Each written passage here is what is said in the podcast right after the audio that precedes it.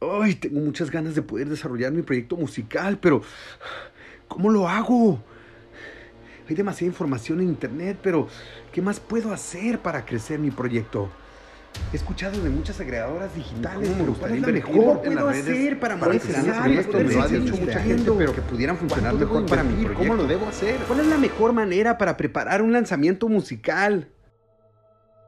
Tranquilo, Memo. Ya estás en Enchúlame la banda, donde encontrarás los mejores tips de industria musical.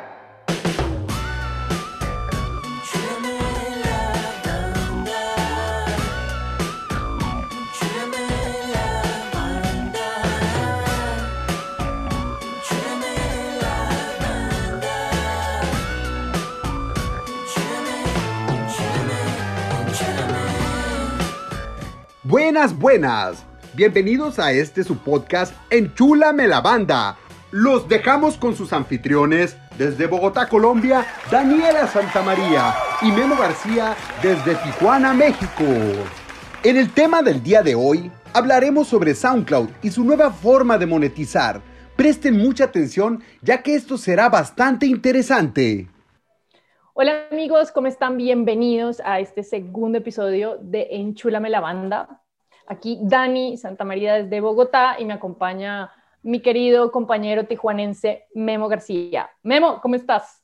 Muy bien, Dani, mucho gusto estar aquí en el segundo episodio de Enchúlame la banda, muy entusiasmado por todo lo que estamos planeando, por los siguientes episodios, por esta conversación que tenemos a distancia y que estamos cotorreando. Hoy va a haber una invitada que y me parece que es fundamental en el cotorreo que sucede en los Estados Unidos con la música latina y pues estoy muy entusiasmado porque también hablar de música pues es algo que me apasiona mucho y se me va el día y, lo disfruto. La vida entera se nos va hablando de música. Ajá, y ni se siente, ¿no? ni se siente, se pasa el tiempo súper rápido.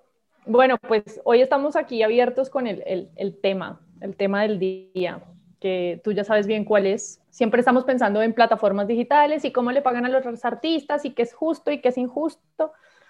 Y bueno, el tema de hoy y que vamos a hablar es, no sé si lo has escuchado Memo, pero SoundCloud lanzó una nueva forma de monetizar para los artistas que utilizan la plataforma como DSP y está poniéndole un pie a las otras plataformas en la manera en que le pagan a los artistas dicen por ahí que pues es la nueva manera de monetizar. ¿Se habías escuchado al respecto?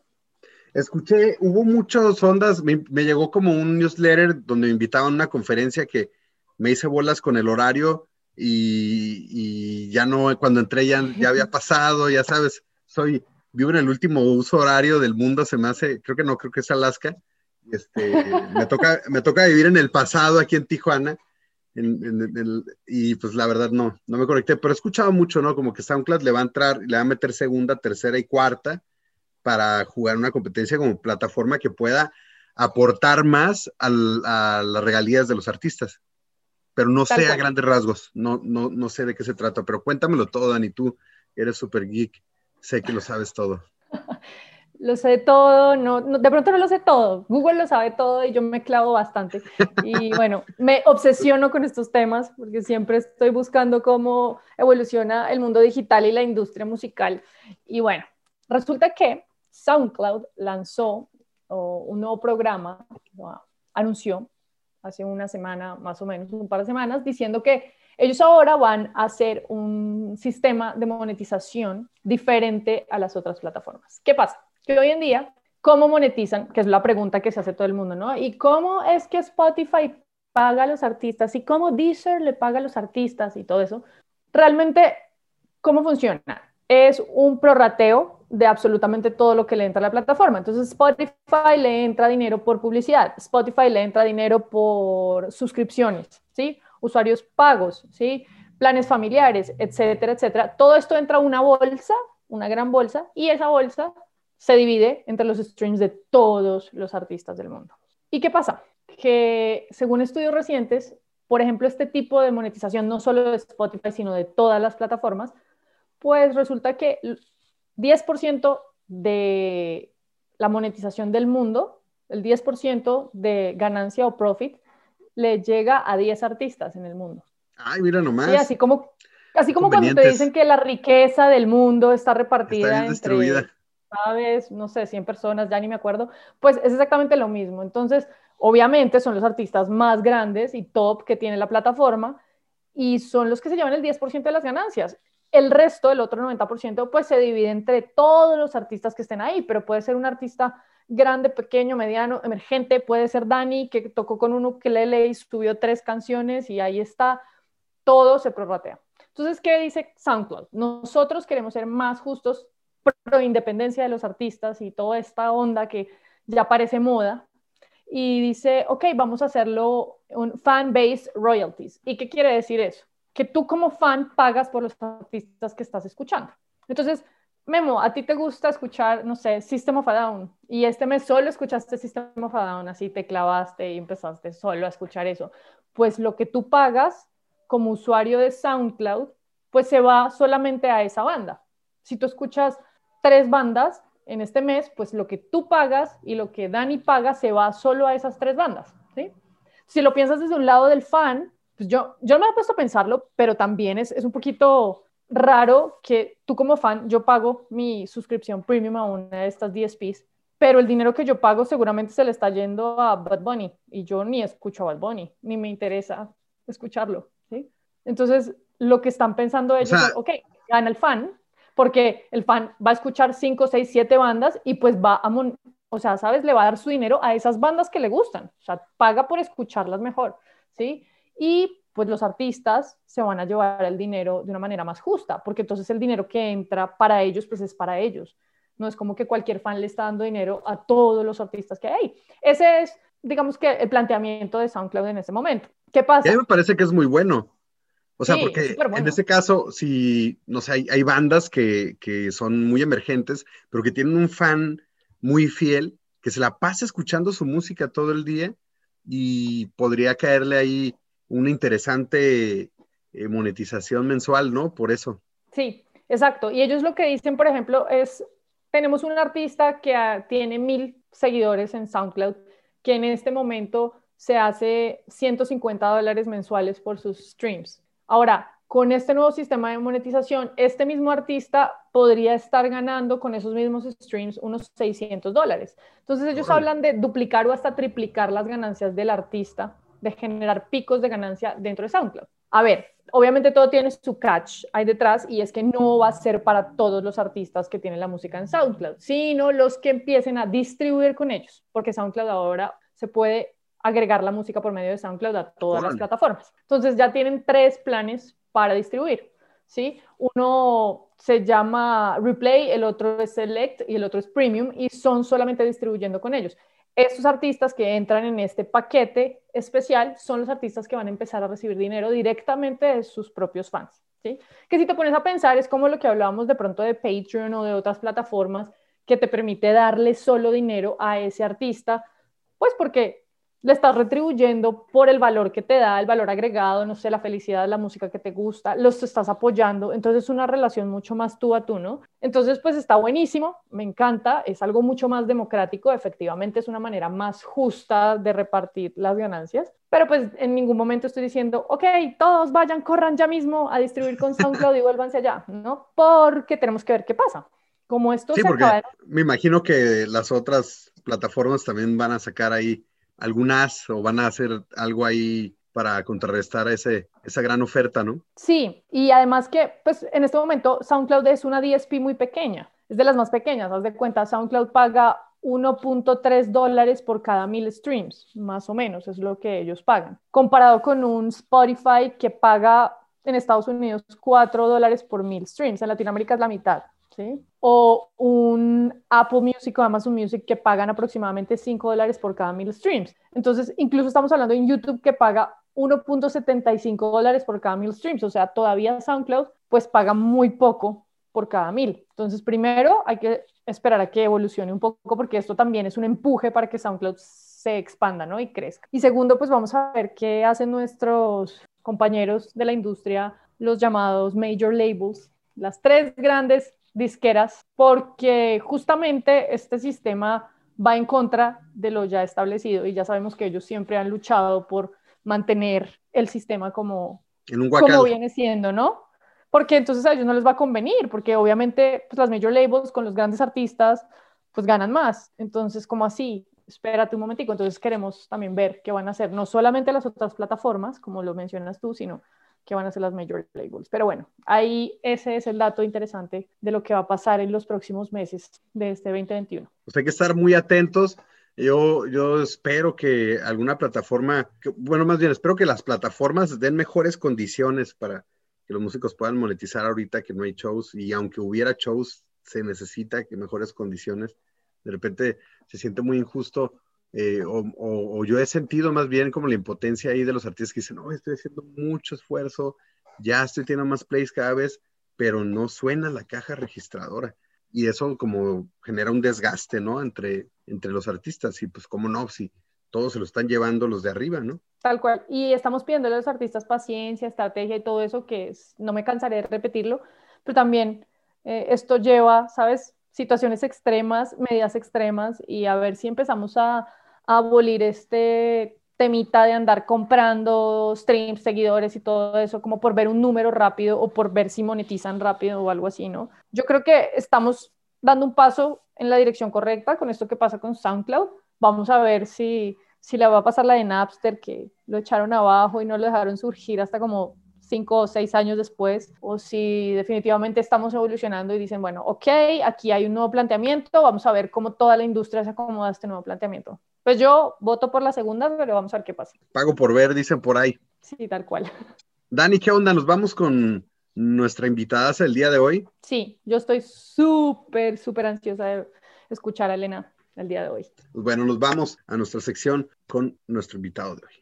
La invitada que tenemos el día de hoy cuenta con más de 25 años de experiencia en la industria. Ha abierto el camino para la música latina en Estados Unidos es presidenta y cofundadora de The Music Joint Group, al igual que de Aztlán Records. También trabajó como Senior Label Manager en Universal Music Latino y en Capitol Latin Records. Y ha sido parte fundamental del desarrollo y reconocimiento en Estados Unidos de artistas como Juanes, Molotov, Café Tacuba, Babasónico, Zoe, Enrique Bumburi, La Mala Rodríguez, Panteón Rococó, Motel, Enanitos Verdes y muchos más. Con ustedes, directamente desde la tierra prometida para los artistas latinos, Los Ángeles, California, Elena Rodrigo. ¿Qué tal, Elena? Mucho gusto, bienvenida a tu programa en Chula Me la Banda. Nos da muchísimo gusto que estés por acá. Me gustaría hablar muchas cosas ahorita contigo y pues estoy muy contento también, Dani. Eh, habíamos platicado dentro de todos los episodios que vamos a tener, habíamos platicado con quién podríamos, así hicimos en la curaduría y creímos que es muy importante saber qué está sucediendo en los Estados Unidos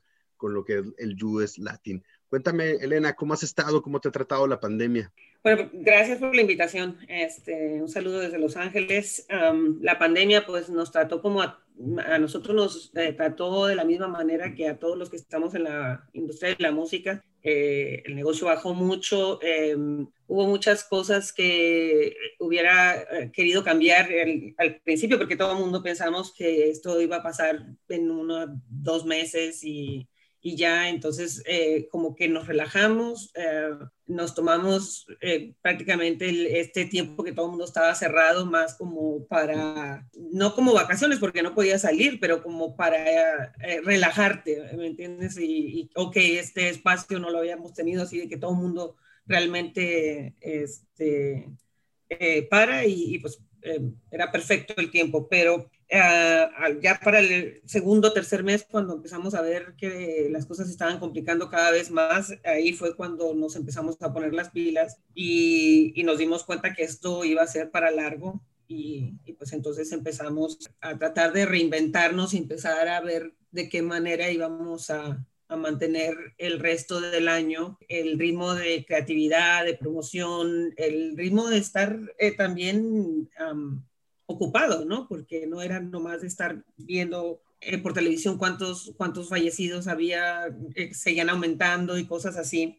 Entonces, pues sí se, eh, nos dimos cuenta que era un tiempo en el que había que utilizar ah, para, pues para reinventarse y analizar en dónde estábamos. A nosotros nos mucho porque trabajamos mucho con festivales, les hacemos el marketing y las relaciones públicas a, varios festivales. también pues tenemos toda la parte de booking que pues ya esa prácticamente está desaparecida ahora, no sé si la vamos a retomar, estamos como eh, todavía analizando esa parte, pues nosotros era como una gran parte de nuestro trabajo era trabajar con giras nacionales, eh, giras que eran en arenas o conciertos grandes o festivales y también lanzamientos. Lamentablemente muchos de esos, de esos artistas con los que trabajamos es curioso que no realmente no, no hicieron lanzamientos, no, no se mantuvieron activos en ese aspecto y, pues ahora prácticamente estamos trabajando con un montón de artistas nuevos, pues que se pusieron las pilas y están sacando cada 45 días una canción y ese ha sido su, su forma de mantenerse ocupados y de seguir la promoción y seguir el, el tema y, y, pues darse a conocer. Entonces, sí nos afectó, eh, fue momento de, que, de reinventarnos, y creo que estamos ahora en otro año, en, empezando de manera diferente y, y también preparándonos para que si esto puede volver a ocurrir de una u otra manera, alguna tragedia puede pasar y, ya no puedes continuar. Entonces tienes siempre que tener como que una, una parte de mantenerte activo eh, y la otra parte, eh, pues pensarla y, replantearte las, la manera de trabajar con los artistas y, y con la industria en el futuro. Claro, nosotros somos súper intensos, eh, particularmente yo soy súper intensa con el tema de los lanzamientos de los artistas y no dejen tanto tiempo de sacar sencillos. Y es algo que, o sea, es impresionante cómo hay que repetirlo muchas, muchas veces y también particularmente con muchas bandas con las que trabajo, realmente ha sido un tema porque las bandas que se han mantenido a flote son las que han tenido lanzamientos constantes y luego hay otras bandas que quizá tienen otro modus operandi más, más vieja escuela de pronto y dicen, no, es que yo, o sea, en seis meses no puedo sacar nada más. Entonces ahí les va bajando, ¿no? Pero, pero creo que ya muchas bandas lo están entendiendo, es súper importante eso que mencionas. Yo creo que ahorita los artistas que... Eh, que están, que, eh, que, estuvieron así de activos, sobre todo en los últimos seis meses y sacando videos eh, como podían, que eh, de hecho eran más como lyric videos, los videos líricos, pero de manera bien creativa, low budget, prácticamente con su teléfono, pero que estuvieron activos son los que ahorita están empezando a hacer, a tener más demanda. O son los que están, los que estuvieron ganándose los headliners de blogs, de las radios, de, o sea, de las revistas. Como nunca, eh, los medios estaban necesitados también de contenido. Y, lo que no me pasaba antes, eh, que en televisión siempre un montón de programas, todo querían al artista en el estudio. Se tuvieron que eh, este, reinventar también ellos y las entrevistas, todo era vía Zoom y obviamente todos los, los, artistas que tenían material nuevo y sacando videos y demás son los que estuvieron capturando esa atención que también los medios necesitaban uh, por el contenido que no, no, tenían tanto de qué hablar, no había tantas giras, no hay tantas cosas que eh, pasando, entonces todo era revisitar al artista y, y revisitar cómo, cómo están eh, pasando la, la, pandemia, qué, estás haciendo, qué nueva música sacaste y así. O sea, pudimos obtener un montón de atención con artistas que son pequeños en, a nivel nacional eh, por lo mismo, porque estaban activos y, y, estaban sacando material nuevo. Todo giró en torno a los lanzamientos, ¿no? Este 2020. Y sí, ¿no? Muchos, muchas bandas que estuvieron sacando sus rolas, eh, pues se ve, ¿no? En los, en los escuchas mensuales cómo despuntaron y como bien dices, ¿no? Había más, eh, ahora sí que el más creativo fue como el que iba rifando, ¿no? El que iba sacando sus videos con creatividad. Aparte, me tocó ver videos que se hacían con historias, de, con, con el mismo editor de historias de Instagram, iban armando videoclips y los iban juntando y, y, y esa era la noticia, ¿no? Eh, fulanito de tal sacó un video con esto, entonces era como muy novedoso cuando mientras los grandes, los artistas grandes, los headliners de festivales estaban esperando que dijeran, ya se acabó la pandemia, vamos a salir a tocar, ¿no? Este, pues también fue como un periodo vacacional muy grande. Elena, háblanos del trabajo que realiza y ha construido The Music Joint en Estados Unidos, que tiene una trayectoria de casi tres décadas. Hay mucho de qué hablar, pero háblanos así como brevemente qué onda. Sí, la que tiene la trayectoria de casi tres décadas soy yo.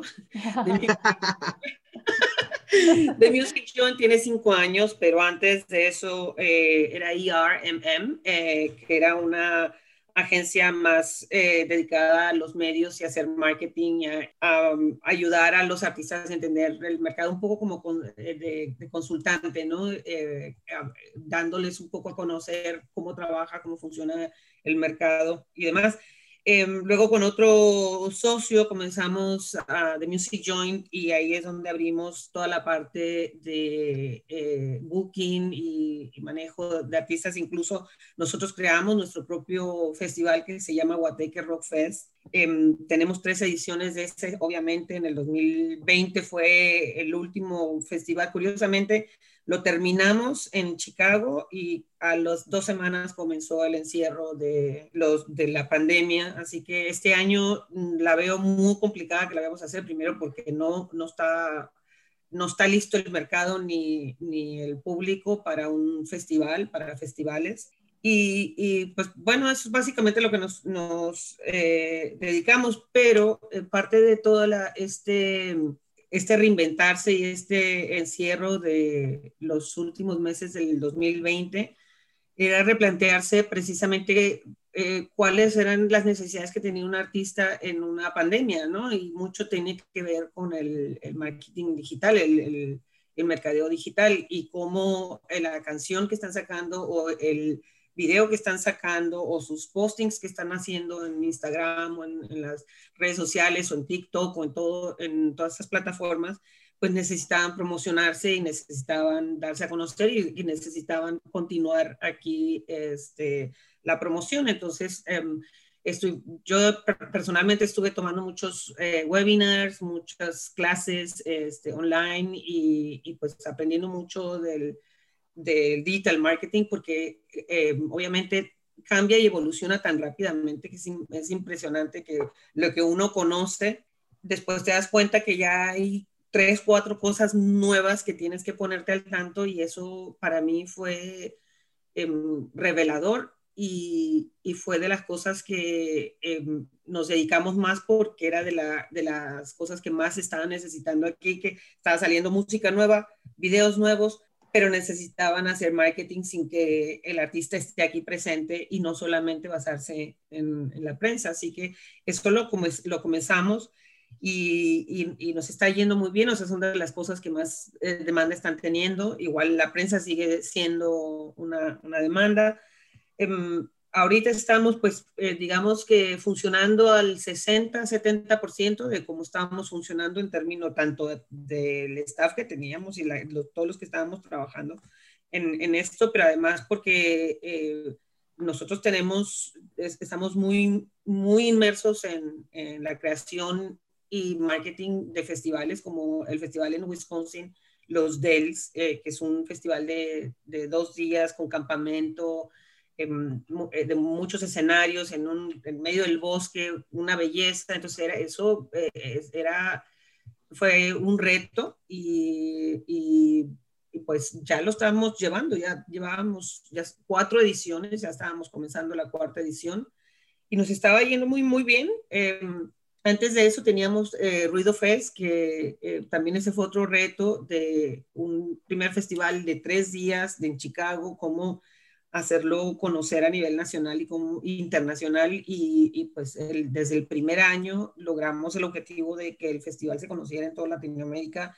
que se conociera en todo el país, que eh, si hubo el suficiente mercado, pues como todos los festivales, ¿no? que en el primer año es, es más complicado, pero, pero tuvo mucho éxito y mucha atención y, y, hasta la fecha es un festival que ahí sigue. Nosotros ya no lo estamos trabajando, de ahí los primeros dos, eh, dos tres años sí los trabajamos, de ahí nos pasamos al, al Festival de Wisconsin, que eh, tenía pues no, no más presupuesto, sino un reto más grande porque es multigénero y, y, había que convencer a la gente que, que, no era una locura estar poniendo a unos una y, y a un porter en el mismo festival o, a, Maná con, em, con Cuco en el mismo festival, o sea, eh, multigénero.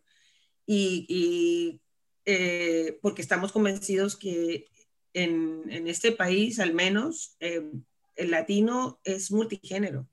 Yo no creo que podamos vivir más en festivales en un solo género en particular y tener un éxito masivo.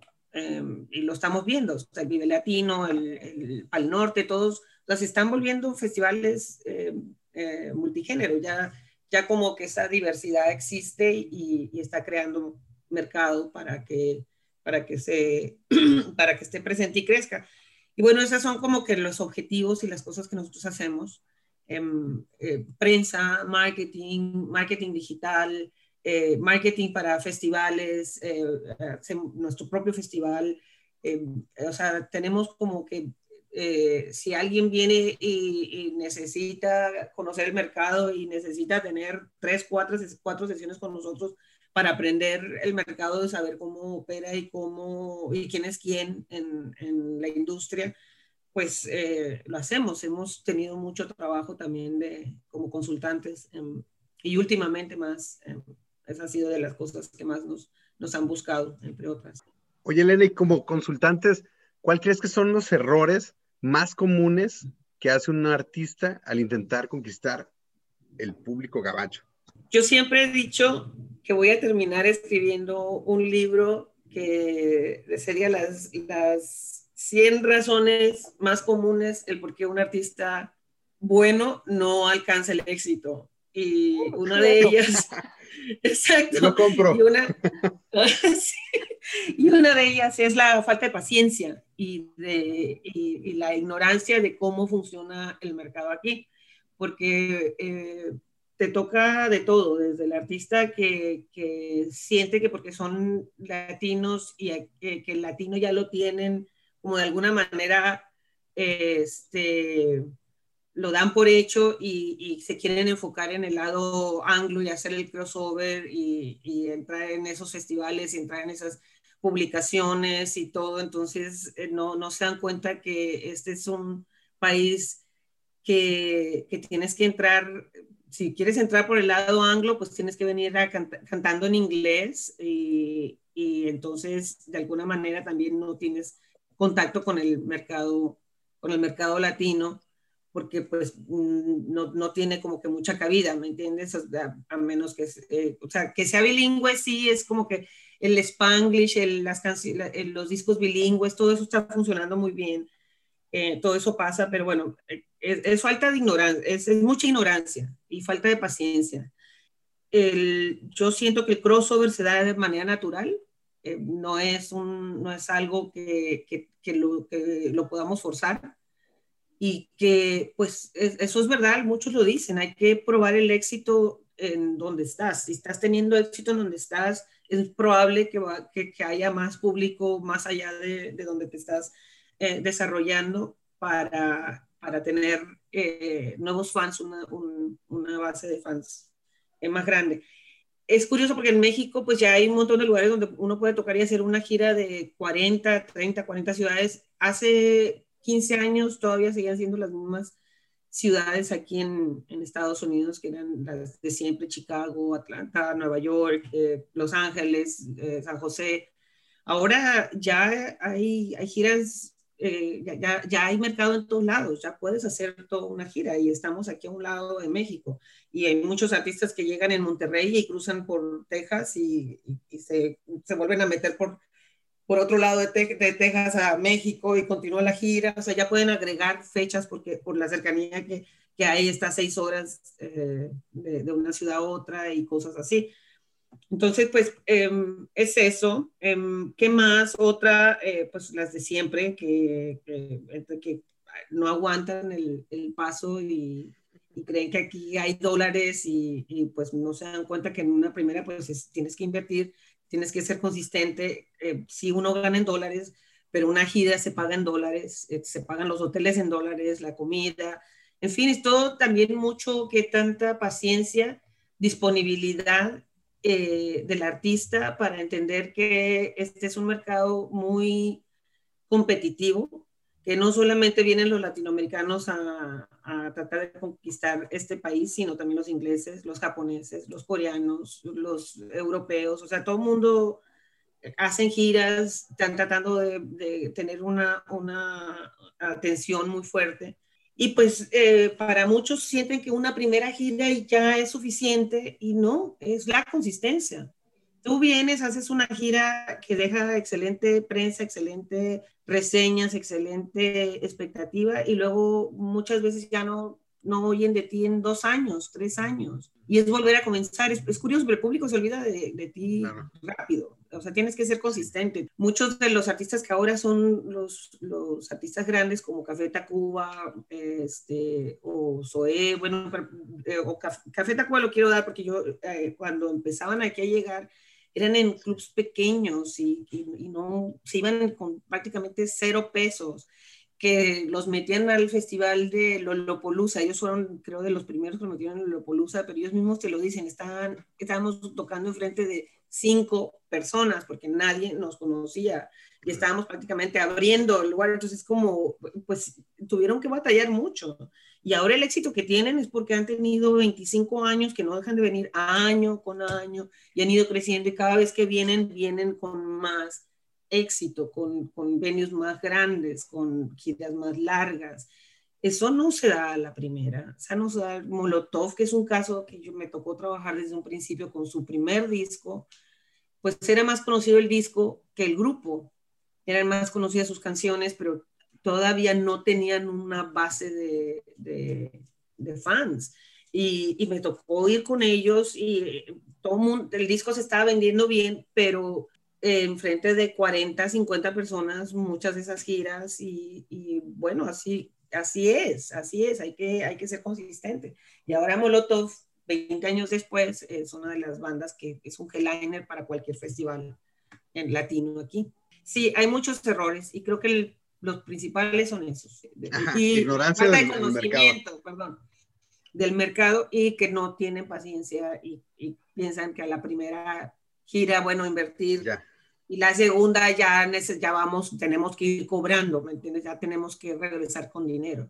Cuando muchas veces es date, date de santos que, que, la segunda gira ya no tengas que venir a pagarle tu dinero, que salgas, exacto. Y pero además que tengas que hacer tu trabajo, hacer tu trabajo previo y todos métanse y, y hagan trabajo de, marketing digital y en las redes y no se lo dejen al manager, no se lo dejen al, promotor, hagan su trabajo. Si van a ir a, a, Chicago, empiecen a hacer amigos y a buscar amigos en Chicago y, a, y, meterlo y, a, conseguir fans. Y, o sea, tiene, es un trabajo este, de equipo. O sea, la recomendación entonces es hacer la talacha, ¿no? O sea, investigar, la ignorancia a un lado, investigar, hacer toda esa talacha y mucha más que me imagino que pues, es complejo de hablar de esa talacha y ser consistente, ¿no? No desesperarse, porque a lo mejor un artista que cruza Estados Unidos dice, voy, voy por los dólares y voy a regresar bien forrado, y a lo mejor lo que regresas es bien gastado, y, y, regresas decepcionado, y ya está el que no se llevó bien con otro en la gira, ya está, y, y a veces hasta puede destruir bandas, ¿no? En el caso de los artistas que llevan teniendo un pequeño fan base en Estados Unidos, una base considerada que esté esparcida por diferentes territorios, ¿qué es lo que podrías tú aconsejar, no? Ahorita ya, ya, ya dijiste como los errores, ¿no? Pero ¿qué puedes aconsejar? ¿Cómo crees que un artista que empieza a descubrir que por sus insights en Facebook, en Spotify y en las plataformas tienen ya seguidores o escuchas en Estados Unidos, ¿cómo crees que, que ellos podrían comenzar a hacer una introducción en, los Estados Unidos? Yo creo que tiene mucho por las redes. Este, de los consejos que yo daría es que si van a venir a Estados Unidos, planeen muy bien en dónde van a invertir su dinero y, y planeen muy bien con quién van a trabajar.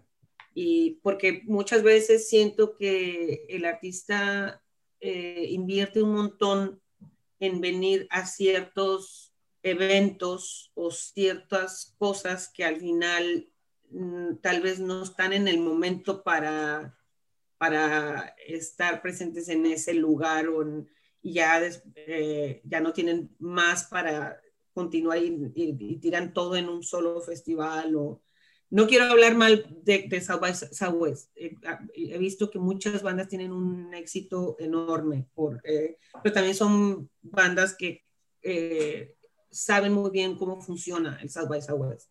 Y siento que muchos artistas no saben cómo funciona. El festival no pone un solo cinco para que tú estés ahí. Tienen que viajar, tienen que venir y que también no, no saben que todo el mundo está tocando en un montón de bares, en bares pequeños y que la producción no es la mejor. Entonces eh, llegan y eh, eh, tienen como que mucha decepción. Em, se dan cuenta que hay una saturación de bandas tocando al mismo tiempo en toda la ciudad y apenas están dando cuenta cómo funciona. Entonces, si vas a ir a South by Southwest, ubica muy bien cómo funciona este, y estoy hablando de, de South by Southwest y de cualquier otra, otro festival y de cualquier Investigar, ¿no? Investigar previamente. Investigar muy bien. Si, si, te va a tocar invertir, si tienes ese dinero, muchas veces siento, eh, si, hubiera, si tenían ese dinero, tal vez el, para el, el en, el tamaño en el que están y en el momento en el que está el grupo, eh, tal vez resulte una mejor inversión hacerlo de otra manera. Y también es importante que no traten de abarcar en una sola eh, todo el país, porque entonces es mucho más costoso. Entonces, las recomendaciones que yo haría, una que tomen en cuenta que tienen que sacar visa. La visa dura por un año, puede ser costosa. Entonces, pues si van a invertir en eso, planeen en que, bueno, vamos ahora este año o en, en enero, por ponerte el año resto, vamos a, California y, hacen cuatro o cinco conciertos en California. Se regresan, eh, eh, empiezan a, a, entrar dinero otra vez, invierten dinero, ahora vámonos por Texas, este, regresen, y, son inversiones que tienes que hacer, es como cualquier negocio. Tienes que, o sea, eh, tienes que invertir en lo que vas a sacar. Y así, entonces, si vas a ir al LAMC en Nueva York, eh, y te, ok, pues eh, organízate para hacer el resto de Filadelfia, Washington. Una ruta. Exacto, sacar una ruta y no trates de, abarcarla en, una, en un solo viaje y, y, y así maximizan el año de, de, visa, porque sí me ha tocado que la inversión de la visa es muy, es muy alta y vienen una vez, hacen cuatro o cinco conciertos y ya no regresan. O sea, es una inversión muy alta y eso es lo en la, que muchos artistas eh, tiran la toalla porque la sienten que es mucho dinero, que no vale la pena o que no es cost effective, ¿no? que no, no, realmente no le sacas, pero es que es, exacto, no, no, te beneficias, exacto, entonces eh, eh, tienes que entender que es una inversión que tienes que hacer y que, eh, que, va a costar, em, pero eso es parte de la estrategia y, y, todo es que si ya vienes al South by Southwest, organízate para, entonces tocas en Monterrey, tocas, o sea, trata de hacer una ruta en la que puedas monetizarte y, poder llegar al South by Southwest y ahí invertir el dinero que vas a hacer y también eh, asegúrate que tengas a alguien haciendo la prensa porque hay mucha competencia y hay un montón de artistas que llegan y pasan desapercibidos. O sea, nomás ellos pueden presumir en sus, en sus redes y en, la prensa en su país que estuvieron ahí, pero pasan desapercibidos, tocan frente a 10 personas y, y, es todo. Entonces, digo, si vas, a, si vas a hacer ese tipo de inversión, si vas a ir, si vas a venir de gira y vas a sacar eh, la, la, la visa, organízate Em, y no le dejen solo todo al manager. Eh, es un trabajo. Tú también tienes que darle talacha, ¿no? Que de repente todo el grupo, hasta que. Porque además es importante que el artista sepa qué es lo que toma manejar un grupo, qué es lo que toma este, el proceso de vender una banda, de invertir en esto, de tomar la decisión de, eh, contratar a un publicista, por qué lo estás haciendo. O sea, son cosas que el artista cree que es un negocio que no tienen que aprender a hacerlo o, cómo, cómo funciona. Y se lo dejan todo al manager.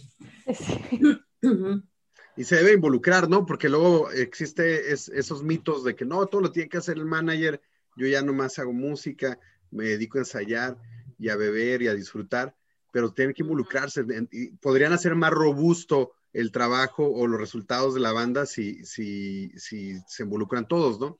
Hay otros mitos también, Elena, en el que se habla de las bandas que todas quieren acceder a estos, de muchos de los festivales que tú has comentado, ¿no? El festival Ruido Fest, ¿no? Todo el mundo que dice, no, yo quiero tocar en el Ruido Fest y me ha tocado luego ir a ferias de música donde está este, eh, no recuerdo, Javier se llama, es el, quien hace el festival, no recuerdo su nombre. Este. ¿No Carolina? No recuerdo el nombre, pero de, Ruido Fest de Chicago, lo, me, ha tocado ver ahí que está en los speed meetings de FIMPRO, por ejemplo, rodeado de gente y todo el mundo. Oh, Eduardo. ah, Eduardo. Eduardo. Ajá, Eduardo. Y de repente se siente como es el mito de que si llegas al Ruido Fest, es como el mito del Vive Latino, ¿no? Ya voy a tocar ahí, ya todo Estados Unidos, toda mi vida está a solucionar, voy a ganar miles de dólares verdes, etcétera. Todos estos mitos, ¿qué podrías tú decirle a toda esa gente que piensa en esos, en, esos, en esa mitología de la música? Sí, todos quisiéramos estar en esos festivales, pero también es, eh, yo creo que es como cuando nos contratan para hacer una campaña de prensa eh, y es un grupo que se está dando a conocer aquí y ya quieren que los llevemos a, a prime time, ¿me entiendes? A, televisoras y a programas o, que ya quieren el Rolling Stone o que ya quieren un artículo en LA Times y todo. Sí se puede conseguir, pero es, lo más probable es que no va a ser en el primer viaje. O sea, es un trabajo que se tiene que ir dando paulatinamente y primero, antes de capturar la atención de LA Times, siento que tienes que capturar los blogs, los, o sea, toda esa, esa prensa underground en un principio que, y otra. Es un proceso. es un proceso, o sea, no puedes estar de repente lo, igual, todo el mundo quiere entrar, ya, estás, ya quemaste el, el ruido fest, y ahora qué, ¿me entiendes? O sea, eh, ahora te tienes que regresar a los clubs. Cuando siento que, eh, sobre todo para las bandas pequeñas, es, empieza por los clubs, y cuando llegues al festival, llega ya eh, que con un nombre, ¿me entiendes? Que ya por lo menos ubiquen cómo te llames, cómo, exacto, cómo te llamas y ahora vamos a ver, he estado oyendo hablar mucho de, de, eh, de, este grupo, entonces ahora sí eh, voy a poner atención y sobre todo porque si ya tienes un cierto nombre, si ya has estado viniendo y tocando en conciertos y demás, pues es lo más probable es que no te van a poner a abrir el show.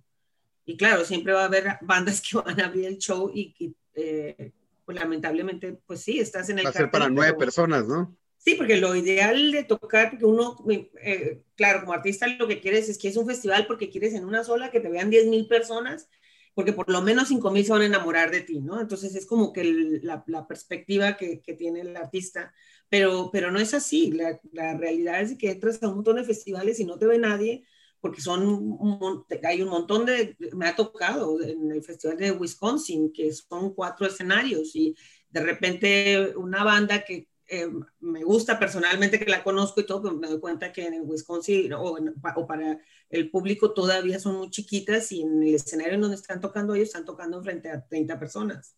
Y así es, o sea, esas son de las cosas que tienes que empezar. Eh, eh, yo creo que sí es un, es un, es un objetivo, pero creo que no es el primer objetivo que debes de tener, si es un objetivo a la larga. Hay que hacerse esa estrategia. Tengo que entrar en clubs, tengo que empezar a, crear prensa, tengo que empezar a, entrar en los playlists de, de, mucha gente acá, tengo que eh, empezar a darme a conocer y todo. Y entonces yo te aseguro que te sientas con el, con el del festival y ya, ya puedes negociar algo que, que, tenga, o sea, tiene, hay que ser estratégico, pues, en, cómo seleccionar las cosas. Sí, porque podría ser mejor la oferta que puedas tener del festival si, si construyes, ¿no? Porque si no vas y a no solamente, no solamente la oferta, sino espacio, que eh, tienes más gente, lo más seguro es que vas a tener un mejor espacio y vas a tener más público y entonces sí te están poniendo atención. Ah, ¿para, qué ¿Para qué quieres estar en el, en el cartel si, si te van a ver 30 personas o 50 personas? Sí hay que, hay que entrar por el principio, no por, por, el, por la salida, ¿me entiendes? O sea, eh, hay que, hay que eh, lo, lo, volveré a decir una y otra vez, ya lo he dicho más muchas veces, pero hay que ser estratégicos, que, que hay que ser realistas y, tener una estrategia si quieres conquistar este país. La estrategia es fundamental. ¿Y, y qué nos recomiendas eh, los artistas nuevos, así nuevecitos, de que te apenas están empezando? ¿Cómo podrían eh, hacer una campaña? O sea, ¿cuáles son las cosas que tú dices? Bueno, armamos una campaña, ¿qué podemos hacer los artistas para... para ¿Prensa en qué momento? Ajá. ¿Prensa en qué momento? en este país.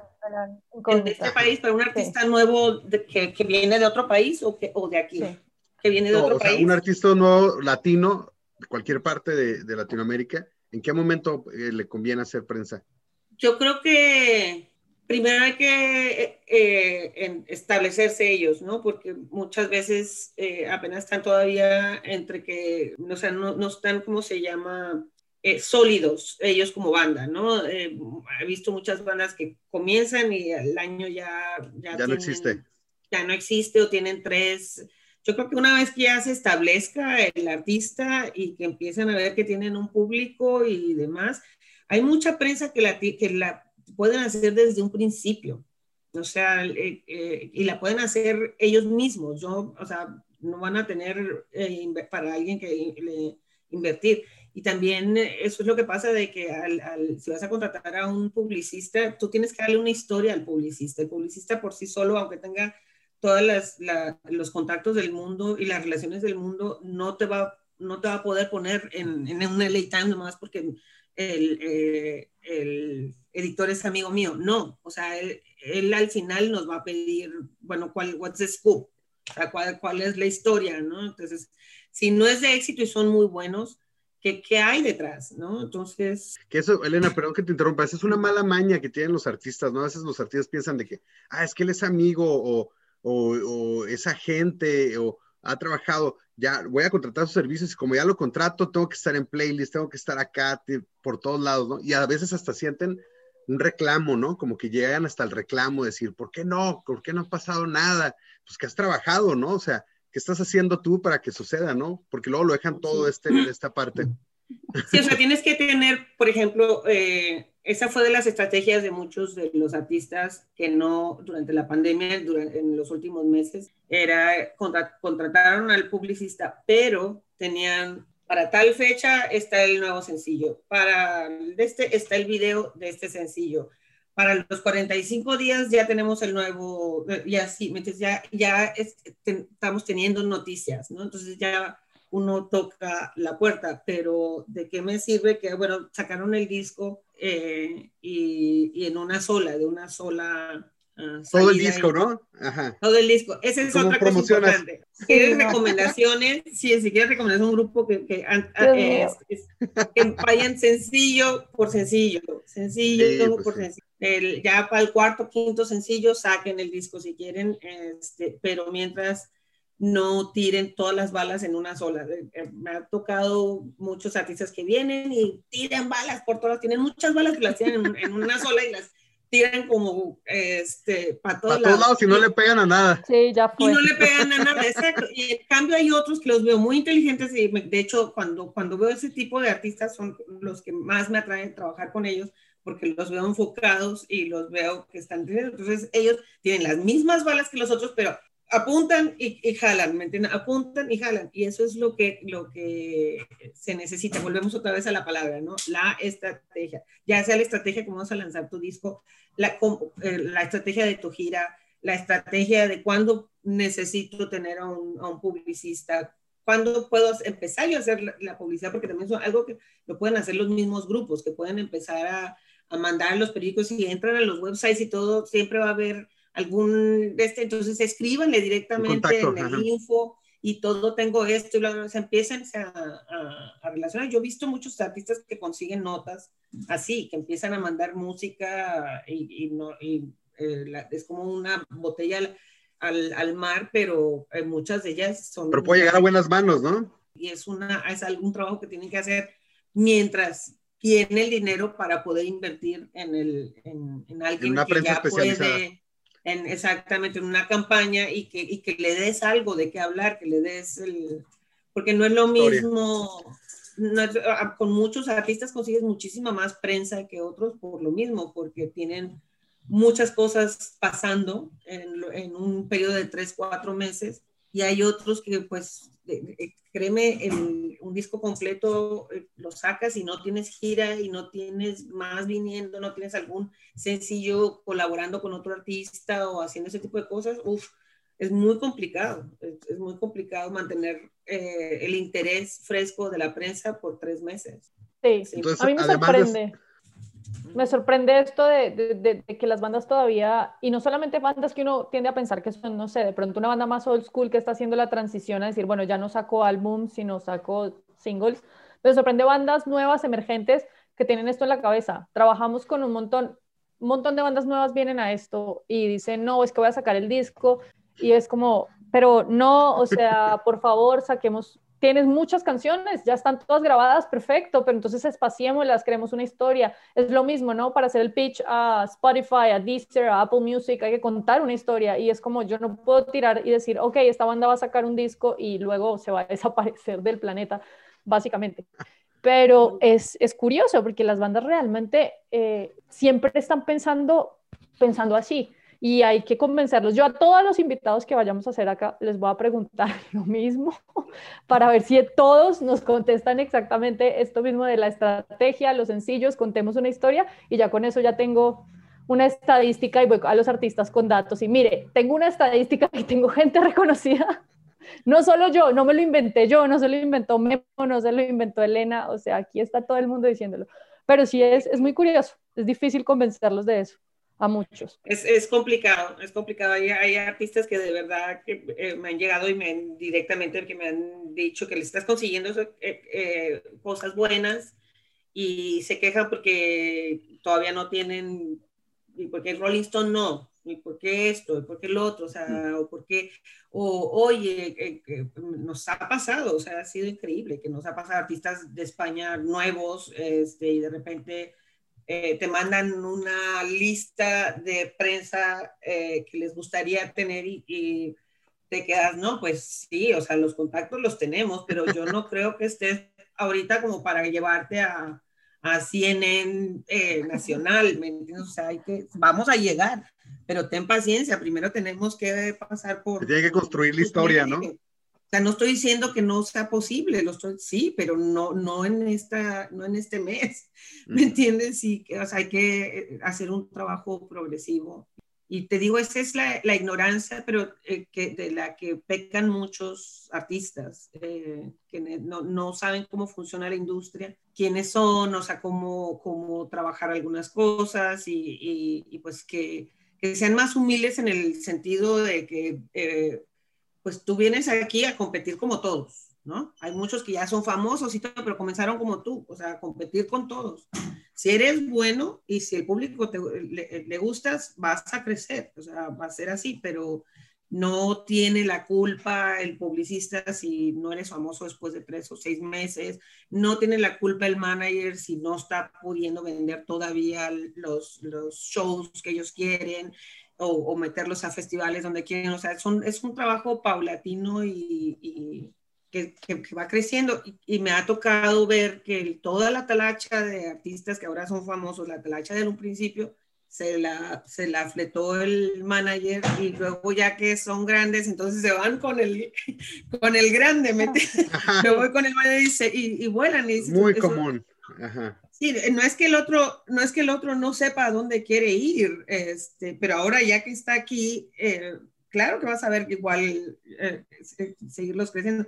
La parte de un principio es la más, la más complicada. Si ya estás ahí y ya, ya la hiciste, eh, lo mejor es, y te llevas bien con el manager, lo mejor es crece con el manager, porque muchas veces esos cambios son errores terribles, enormes, enormes que hacen un, set, un, eh, un setback eh, muy, muy grande para, para algunos artistas que ya se cuenta que ya están ahí, ahí, ahí, cambian de equipo, cambian de administración y todo, y luego entran en un plato. Eh, sí, porque probablemente este nuevo equipo trabaje con otros artistas y ya no, no va a ser la misma prioridad, ¿no? Que tenía tu antiguo equipo, que eras tú, en este nuevo equipo que es más grande probablemente, pero ya tú no eras la prioridad de, de, este, de este equipo nuevo, ¿no? Sí, es como si ya eres grande y has tenido, has venido desde el principio con tu, con tu manager, no lo hiciste tú solo. Claro. no, ¿me, entiendes? O sea, es como pensar que ahora porque estás con el otro, entonces el otro va a que, ¿por qué no me das los éxitos? ¿Me entiendes? Es, sería injusto que el manager le diga, pero es que no me das éxitos. ¿Cuáles son los, tres ejemplos que tú pudieras decir, este, o algunos ejemplos, si, no hay tantos, de artistas que uno pudiera como tomar como referencia ahorita en la actualidad? Que digas, sabes que estos tres artistas emergentes la están rompiendo en Estados Unidos y creo que vale la pena ver lo que están haciendo para que uno pudiera darse cuenta de qué es el trabajo que uno debe hacer. Sí, em, yo te voy a hablar de uno en particular que ahora ya son grandes.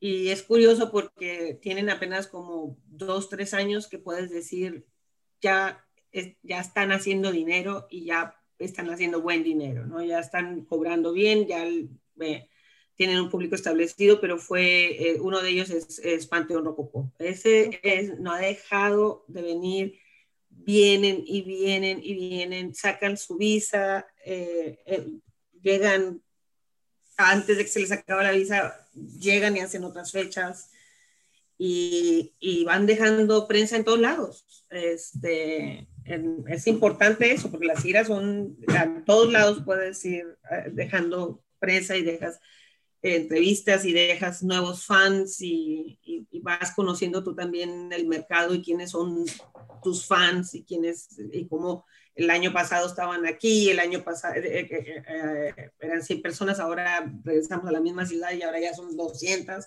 o 300 y así los he visto crecer.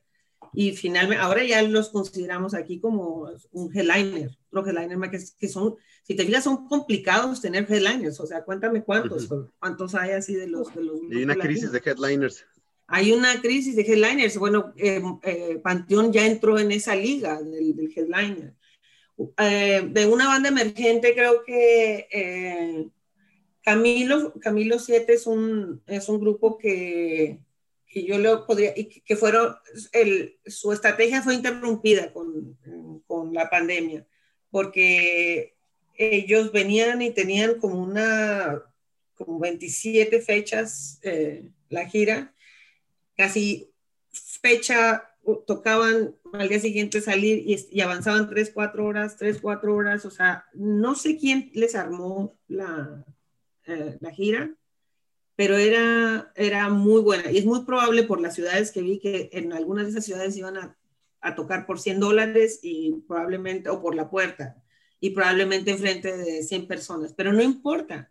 Lo que hacen ellos es que hacen una gira y entonces hacen una inversión de prensa ahí vale, es muy, muy importante hacer una gira con una eh, gira desde un mes antes para que empieces a conseguir notas previas a, cada fecha. Así le ayudas al promotor, te promueves más y vas dejando una de, eh, de, testimonios por todos lados. Me, parecía, me parece que la estaban haciendo muy bien. Nunca supe quién les hizo esa, esa gira, pero empezaba justamente eh, como 15 días después de que empezó el encierro de la, de la pandemia y pues no sé si la van a, a, retomar. A retomar. Pero sí, exacto, pero ellos ya habían venido dos, tres veces acá en California, y ya habían ido a, un poquito a Texas, o sea, como que ya estaban coqueteando en diferentes territorios.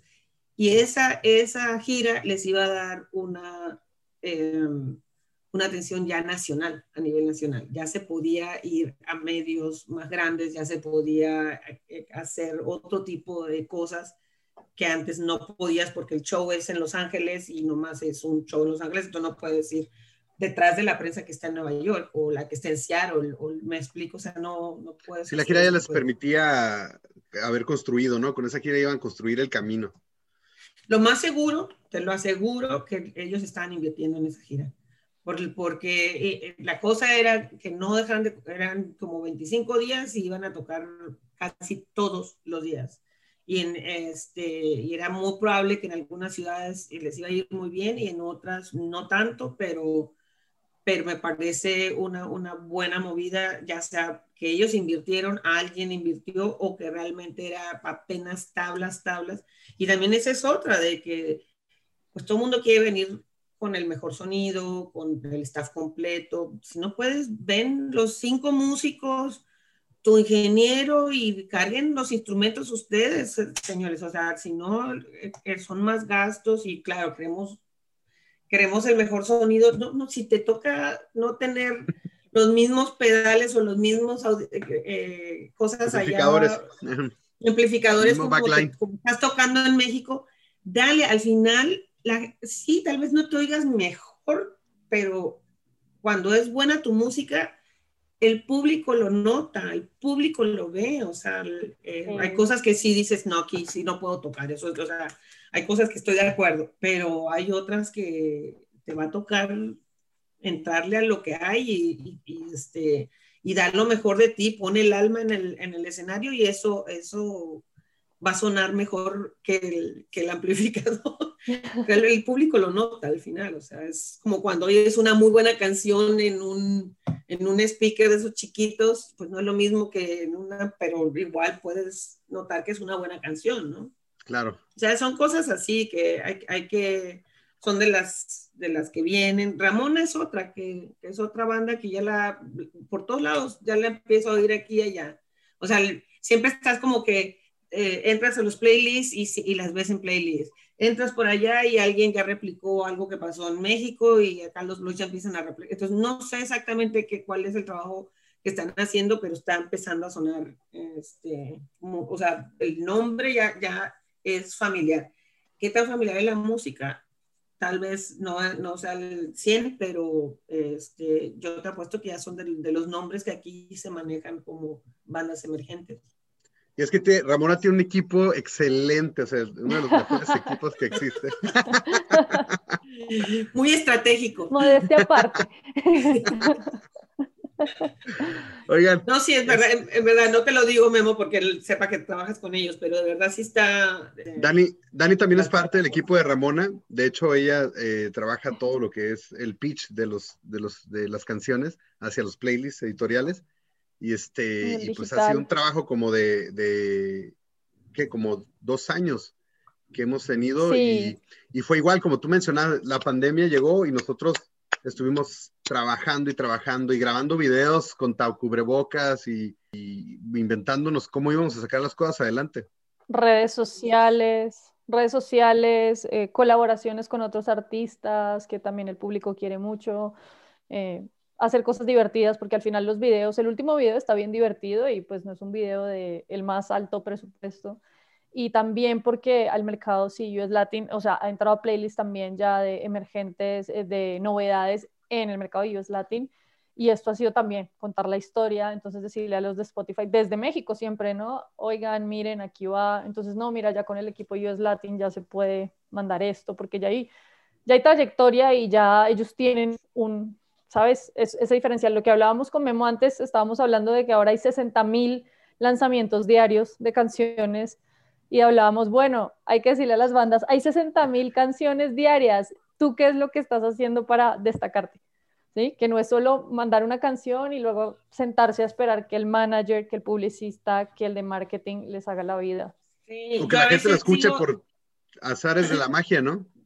Sí, yo a veces digo, eh, cuando me llegan proyectos y que no están buscando por prensa, eh, a veces siento que veo, lo analizo y termino mejor recomendándoles, porque veo que el video pues muy bueno, ya lo estrenaron, o sea que no es, ya no va a ser noticia y todo, pero que todavía tiene, no tiene ni mil plays o, o dos mil views, o sea, cosas así, y llega un momento en que dices, mira, la verdad yo te recomiendo que en vez de invertir en una campaña de prensa si no tienes una gira o no tienes algo realmente como que promover, agarra ese dinero e inviértelo en promover eh, tu, tu video, pero no para que te aumente nomás los views, sino que realmente sea orgánico, que sea que no te que no te compren los views, ¿me entiendes? Porque da lo mismo, lo que quieres es que la gente vea tu video y comente y, de, y, y diga, entonces realmente eso es lo que quieres. Entonces a, a veces que yo prefiero y se lo recomiendo que dices, la, para el nivel de noticias que tienes, yo te recomiendo mejor que inviertas en digital marketing, que inviertas más en, en crear más eh, este, relaciones a través de las redes sociales, o sea, que le pagues a un community manager que te aumente el número de seguidores, que, esté, que estés en comunicación con ellos, que estés en constante. Es preferible a veces eh, invertir en ese digital marketing y que, que, en un publicista en el que no tiene mucho que manejar porque no hay tantas noticias, entonces, y, y, que, o que no van a venir pronto porque no tienen dinero, o sea, que lo que quieren es que los hagas famosos para que después ya puedan venir a, vender una gira. No, no funciona así. Es, tiene mucho que ver con cuánta gente realmente está viendo tu, eh, tu video, cuánta gente realmente está escuchando tus canciones, en cuántos playlists estás, o sea, como que hay que hacer ese tipo de, de trabajo de, de, promoción y lo ideal es hacerlas todo, todo eso, pero si no tienes, es, eh, inviértele para que este, te vean el video, porque luego a veces digo, son excelentes videos, ¿cuánto te gastaste en este video? O sea, que dice, pero no dejaron un cachito para hacer la promoción del video. Claro. Entonces, pues, ¿quién, va, ¿quién, va, a ver el video entonces, no? Si fuese el mejor video, pero si no le haces... Está buenísimo. Sí, es muy bueno, pero no, eh, o sea, por eso Hay es que sí, push.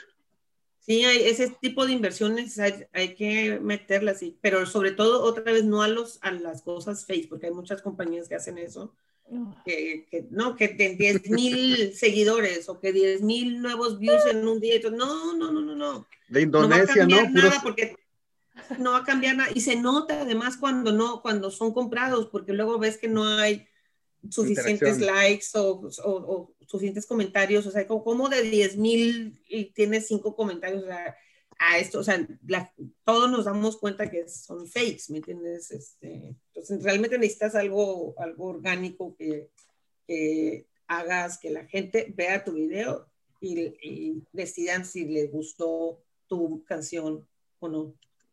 Nosotros con todo esto que nos estás comentando, como bien dice Dani, vamos a estar haciendo la lista de, de, a ver, fulanito nos dijo esto, fulanita nos dijo esto, y después vamos a hacer un, un compilado de, y dárselo a las bandas. Vean, es verdad, güey, no debes de estar comprando pinches streams, güey. O sea, porque no tiene caso, güey. No tiene caso los streams porque eh, eh, tu, tu fanbase es, es fake, o sea, es falso. O sea, nadie, o sea, ¿para qué compras eso? Si vas a comprar, mejor compra real. No, eh, de manera de que si son mil que te aumentaron, pues son mil personas que realmente vieron tu video, no diez mil este, views que no nadie vio, que fueron robots. Eso, eso es muy, muy importante. Elena, esta plática da para más. Es, eh, me, me, gusta mucho platicar sobre la música y sé que a ti también te apasiona y a Dani también. Y, este, y podríamos hacer un podcast y sé que te vamos a volver a invitar en algún momento, esperemos que, que así sea. Y, pero vamos a pasar al final de, de, de, nuestra participación con, contigo, que eres invitada en un segmento que se llama The Word Association, que es acá, es donde nosotros, bueno, Dani lanza eh, unas palabras y tú vas a contestar lo primero que se te venga a la mente. Es hora de jugar Word Association, donde ponemos a prueba a nuestros invitados para ver con qué asocian las palabras que les arrojamos. Entonces ahí, eh, pues preparados, listos, ya. Pitch o prensa. Eh, ángulo. Tienes que tener un ángulo. Tienes que, okay. no solamente es una canción buena. Regional mexicano. Eh, para mí como que una especie del nuevo rock and roll. es, Sí, en la nueva generación, escuchen, hay una nueva generación que está muy cabrona, muy chida y creo que, que le hace falta al regional mexicano este, juntarse más con el rock and roll. Ah, me gusta eso. Playlists. Me gustan, pero algunos son horrorosos. o sea, que tienes que estar saltando, metes que no tienen ritmo. O sea, que, que luego estás está saltando canciones. Plataformas digitales. Importantísimas, importantísimas. Son las nuevas disqueras. Y ya la última, pero no menos importante, MTV. Pues necesitamos un MTV, pero creo que el MTV se convirtió en el YouTube, ¿no? O sea, el, sí, MTV fue la plataforma por la que muchos artistas crecieron. Eh, ya no existe. Si hubiera algo así en YouTube, uh, que, que, tenga ese, ese mismo alcance, un canal que tenga el alcance que, te, que tuvo MTV. importantísimo. Pues muchas de las generaciones de las bandas que están ahora son súper conocidas se beneficiaron de esa, de esa época. toda la influencia que generó MTV, ¿no? Pues todos crecimos Todavía hay nostalgia de MTV. Y de Power, cuando salió sí. de Power, MTV tronó Molotov. Sí, yo quiero agregar de, la, de las plataformas eh, digitales que mencionaste, que, que, es muy, muy importante, es eh, que el artista tiene que aprender muy, muy bien cómo funcionan, muy bien cómo funcionan, porque también es, es compleja. El negocio, el, la industria de la música está cambiando mucho y es muy importante saber cómo funciona y, y, y qué genera, no sé, es muy importante estar informado. Que el artista sea artista, pero que también entienda muy bien cómo funciona la, la, industria. Así va a comprender mejor al manager y va a poder apoyar más al manager. Y si por cualquier cosa te quedas sin manager, no, no estás en, en la ignorancia total de cómo funciona. ¿Cómo funciona? No, cómo funciona y, no, y, y, que no te enamoren nada más las bonitas palabras que alguien te, te venga a decir cuando, sí, porque como sabes, eh, eh, ubicas muy bien qué es lo que te están diciendo y, y no nomás choros. Tal cual. Conclusión, estrategia, constancia, paciencia. Y por favor, empoderarse de la carrera. Eso es lo que tienen que hacer los artistas, no, sí. no dejarlo todo a la deriva o a los otros. Hay que empoderarse. Tal Totalmente. cual, Dani, como lo comentaste. Pues, Elena, muchas gracias. Eh, es un gusto tener acá en el segundo episodio de Enchúlame la banda. Y pues espero que nos sigas, que nos escuches, que nos recomiendes y que, y que podamos seguir construyendo juntos a través de la música. Claro que sí, me encantó el nombre del Chulame la banda. todo, todo por la nostalgia, todo por la sí. nostalgia MTV de los noventas. Sí. Muchas gracias, este, espero verlos pronto y, y, espero más que nada verlos pronto en, en conciertos y en, y en, y en, festivales y bueno, ya paciencia que ya estamos, creo, viendo el, el final del túnel, empezando a verlo. Por favor. Ya bien. Sí. Por favor. Elena, un, un lugar donde te pueda, la gente te pueda contactar, alguna banda o algo para hacer prensa. Sí, eh, pues elenarodrigo.com es el, el, Music Joint eh, Group también. Eh, están ahorita, eh, la estamos cambiando, pero la, la, ese website y también el, en las redes es uh, lo mismo de Music Joint. Este, ojalá que, eh, pues ahí, ahí, ahí, estoy para cualquier pregunta. No sabes cuánta gente me, me contacta para hacerme preguntas o, o, o que, me, que recomiendan, que, que, recomienda, que recomendamos para que ellos hagan con tal cosa que están presentando o cosas así. Y bueno, pues eso, me encanta siempre la conversación. A mí también, daría para mucho, pero tenemos Uy, que dejarlo por aquí hasta hoy. Pues muchas gracias, nos escuchamos en el próximo programa, o en el próximo o programa, más bien en el próximo episodio de este podcast. Me, me, quedé como mucho en el formato, yo estoy este, cortado en la old school y cocido también. Este, y muchas gracias. Esto fue todo por hoy. Aquí Memo García. Aquí Dani. Y nos vemos para la próxima. Gracias a todos. Muchas gracias por acompañarnos en esta edición. Síguenos en nuestras redes sociales y no te pierdas ningún episodio. Encuéntranos como arroba enchúlame la banda. Y recuerden amigos, disfrutemos aprendiendo del grandioso mundo de la música. ¡Hasta la próxima! Este podcast es traído a ti gracias a Dani Santamaría, Mariana García, Analú Campoy, Janet Ciénega, Samuel Hernández y Memo García, con agradecimiento especial a la agrupación musical Ramona.